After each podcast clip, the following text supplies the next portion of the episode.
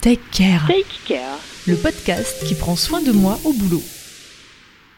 Bonjour à tous et bienvenue sur CDI Podcast pour un nouvel épisode autour du soin de soi.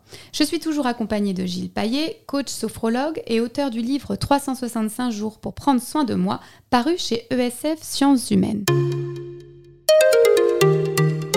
Dans ce nouvel épisode, nous allons parler d'un sujet qui n'est pas très gai, le burn-out. Partout dans les médias ces dernières années, le burn-out semble depuis quelque temps oublié. Pourtant, il n'en est pas moins présent et la période de crise sanitaire que nous avons traversée n'a fait qu'accélérer le processus. Alors Gilles, bonjour. Bonjour Marie. Comment on repère un, un burn-out, un vrai burn-out? Quels sont les signaux? Alors les signaux sont, multiples. Il y a des signaux euh, comportementaux, il y a des signaux physiques, il y a des signaux euh, psychiques. Euh, le burn-out, d'abord la, traduction de ce mot anglais, ça veut dire to burn out. En anglais, ça veut dire se griller. Donc ça veut dire se griller plutôt de l'intérieur, au niveau corporel et au niveau psychique. Ça se traduit très concrètement quand. Alors ça dépend de votre état d'avancement du burn-out. Il y a le début du burn-out. Il y a le pic, l'œil du cyclone, j'allais dire, du burn-out. Euh, dans l'œil du cyclone, euh, votre corps est à l'arrêt, euh, vous êtes triste, vous êtes dans l'incapacité de faire quoi que ce soit, c'est-à-dire il n'y a même plus de volonté. On a dans quelques témoignages ces personnes qui expliquent que leurs jambes ne les portent plus. Absolument.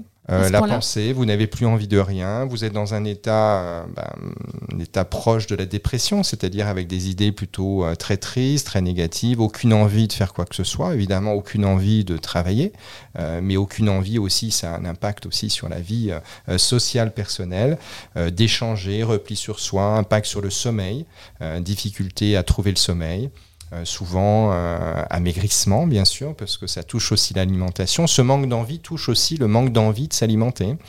Euh, donc, dans l'œil du cyclone d'un burn-out, c'est très, très, très compliqué et physiquement, c'est même dangereux, je dirais, puisque cet épuisement, ce syndrome d'épuisement professionnel, c'est constate un épuisement à la fois psychique et euh, physique.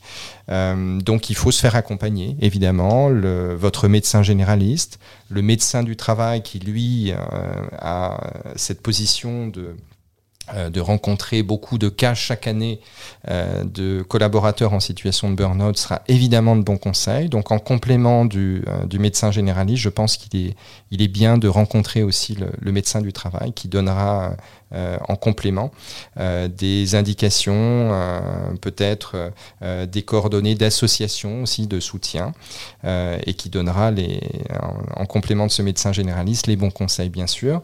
Euh, souvent il y a un accompagnement psychologique également par Mais qui est euh, proposé par les entreprises. Absolument, oui, tout à fait. Donc c'est quelque chose de, euh, c'est quelque chose de compliqué et qui touche d'ailleurs, euh, qui touche d'ailleurs aussi les étudiants. Euh, on a vu euh, de plus en plus de cas.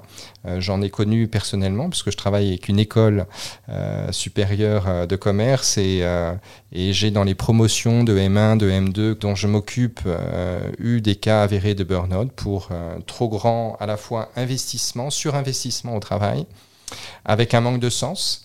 Et la pandémie, les cours en visioconférence, comme les réunions en visioconférence, je dirais à outrance dans l'univers d'entreprise, créent une déshumanisation de fait. Hein, c'est pas une, une vision, euh, comment dirais-je, euh, trop sensible de ma part. C'est-à-dire le fait de plus être face à face, le fait de plus pouvoir Oui, échanger de, façon, regard. Oui, ne pas, plus d'échanges directs. Bien ça. sûr, parfois avec, euh, vous avez des personnes dont vous n'entendez que la voix, vous ne voyez plus les visages puisqu'il n'y a pas de connexion de la webcam. Euh, c'est cette déshumanisation qui fait, euh, qui provoque cette- ce questionnement sur le sens de ce que l'on fait, sur euh, l'intérêt de ce que l'on fait. Et quand le questionnement est trop profond, on est à l'arrêt. Euh, on est dans l'incapacité d'avancer, tout simplement. Donc, syndrome d'épuisement professionnel.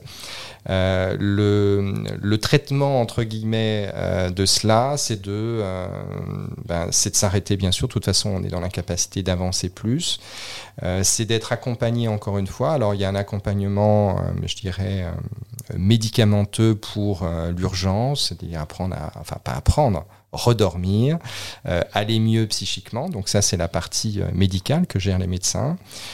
Et puis, sous l'angle psychique, l'un des points communs des situations de burn-out, c'est que vous vous oubliez vous-même. C'est-à-dire qu'à un moment donné, mais c'est insidieux, c'est-à-dire que c'est des Ah oui, mois, des fait- années euh, de surinvestissement, par exemple, où sans vous en apercevoir, vous, vous, ben, vous n'êtes plus chez vous, vous rentrez tard, vous surinvestissez le temps professionnel sur le temps personnel, euh, vous, euh, vous ne faites plus de sport. Si par exemple vous aviez euh, comme passion soit la course à pied, soit je sais pas le tennis, le yoga, vous vous apercevez que finalement depuis six mois, depuis neuf mois, il n'y a plus une seule heure de yoga Mmh. ou de course Ou du à moins, pied. ces temps sont très très réduits. Ou, alors même les temps on sont très très réduits, ou ils ont disparu de votre Mhm, emploi du mhm. temps parce que justement vous êtes surchargé, parce que justement vous n'avez plus de, de temps pour ça.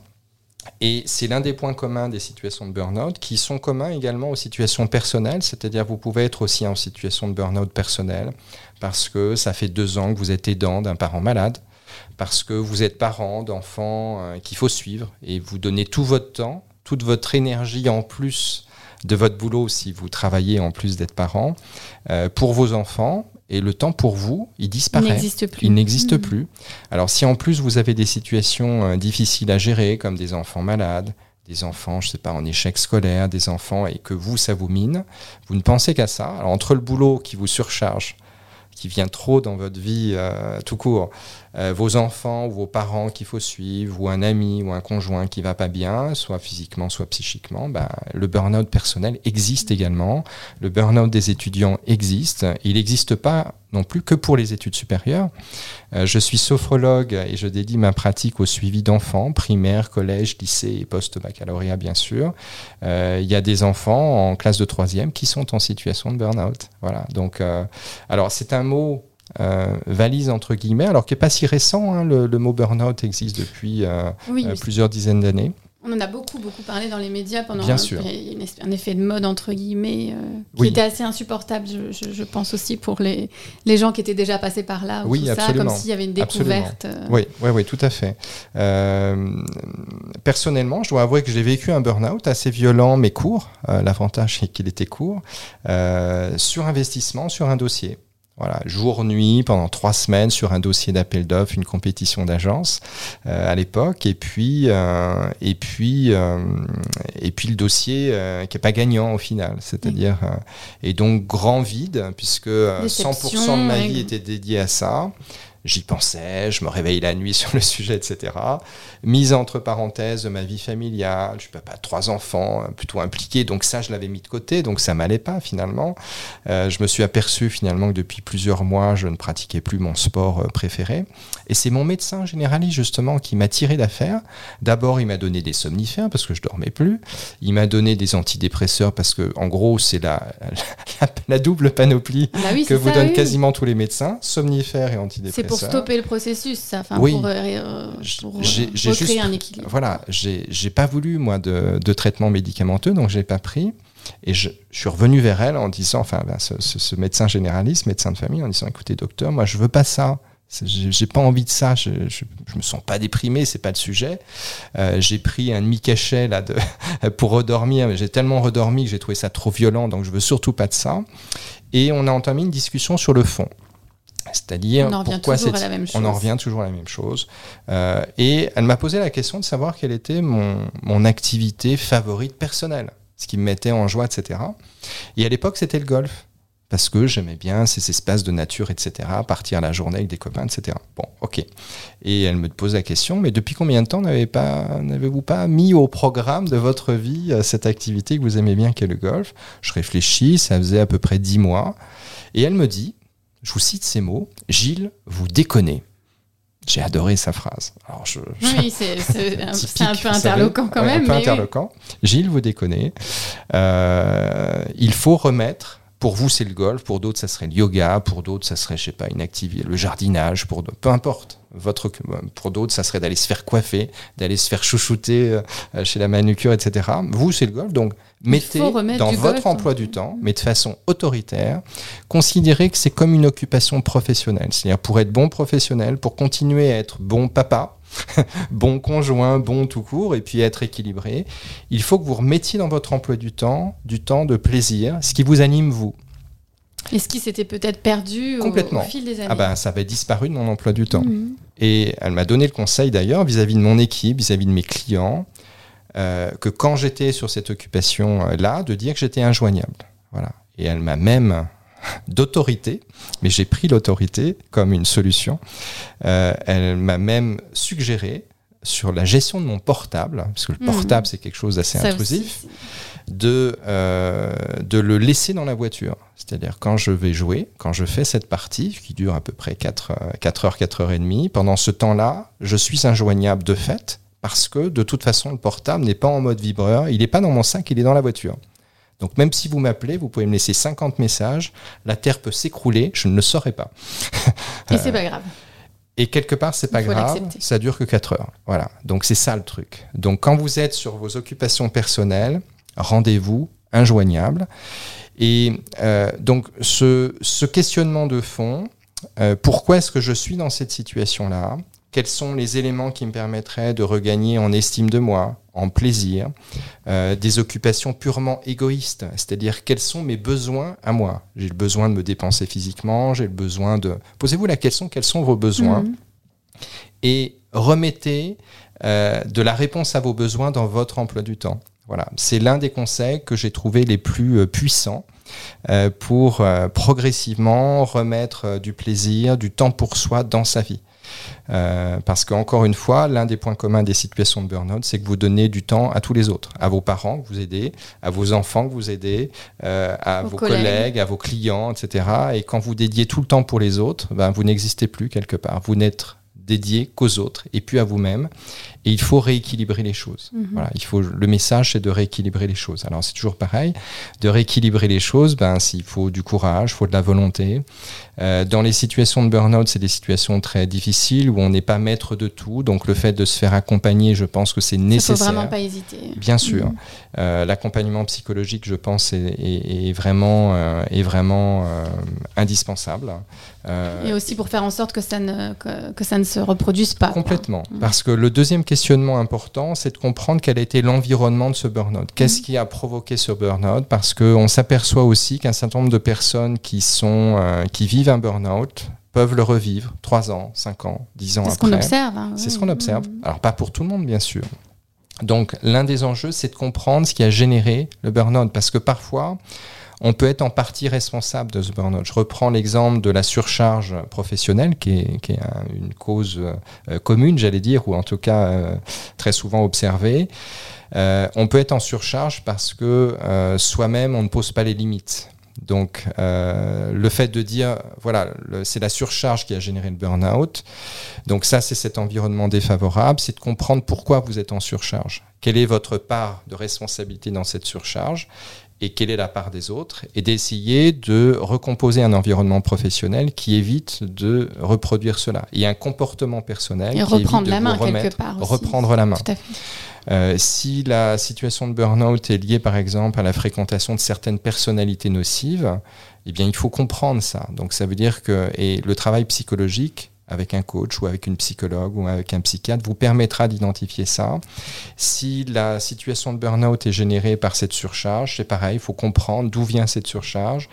Si la situation de burn-out est liée au fait que vous, ne, à tout le monde, vous ne savez pas dire non et donc vous êtes surchargé à nouveau, il faut passer par cette compréhension-là, peut-être passer par une formation sur apprendre à dire non plus souvent, plus facilement, pour vous protéger vous-même, euh, ou apprendre dans votre management à plus déléguer et ne pas prendre tout pour vous.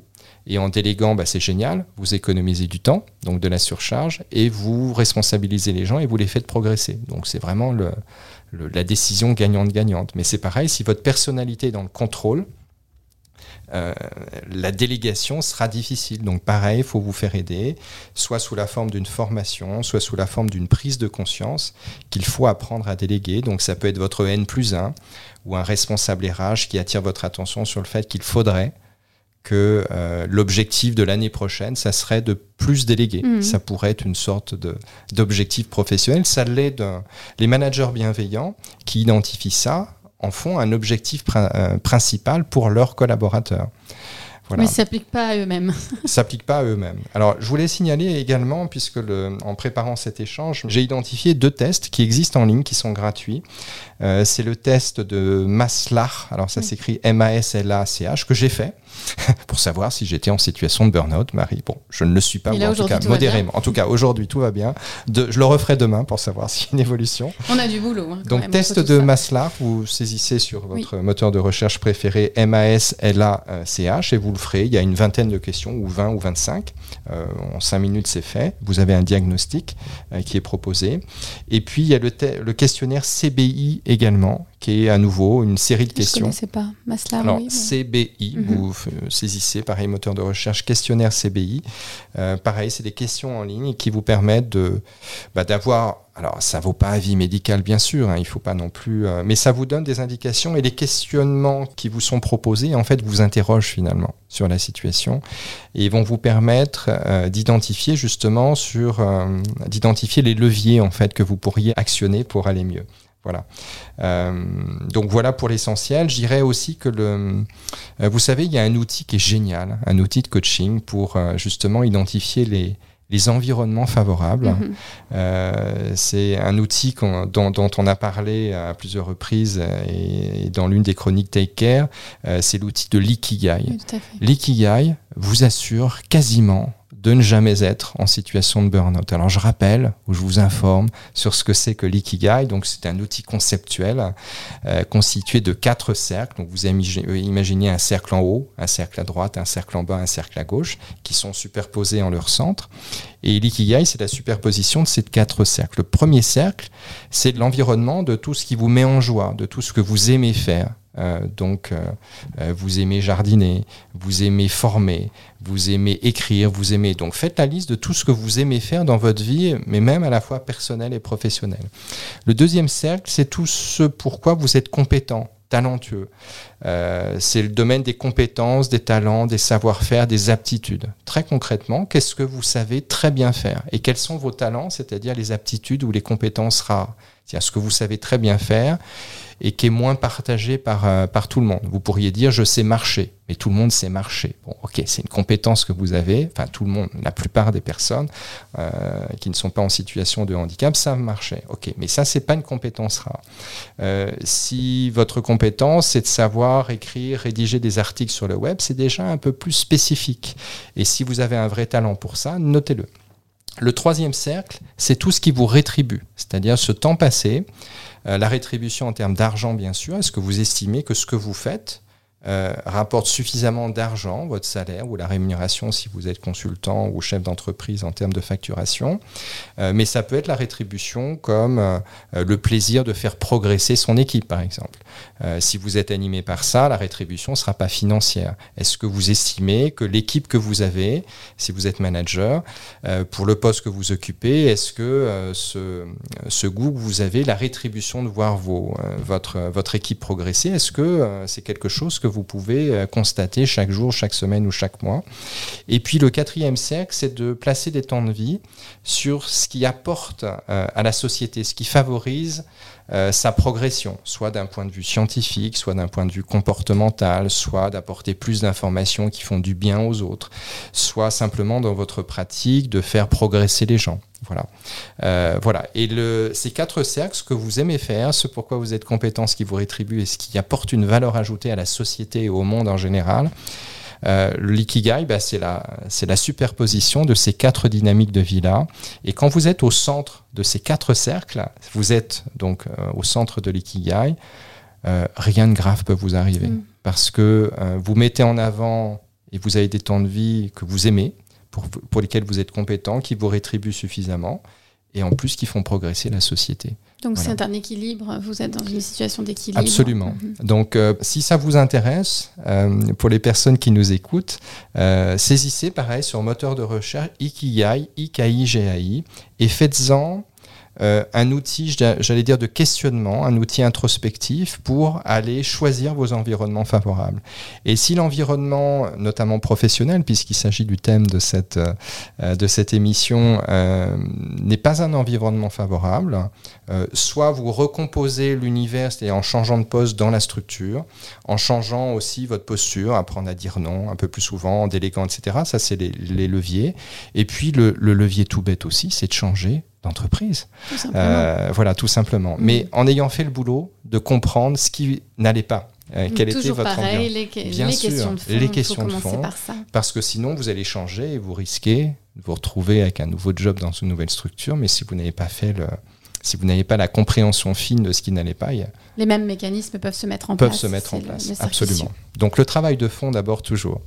Merci beaucoup Gilles. Merci Marie. Take care, Take care. le podcast qui prend soin de moi au boulot. CDI Podcast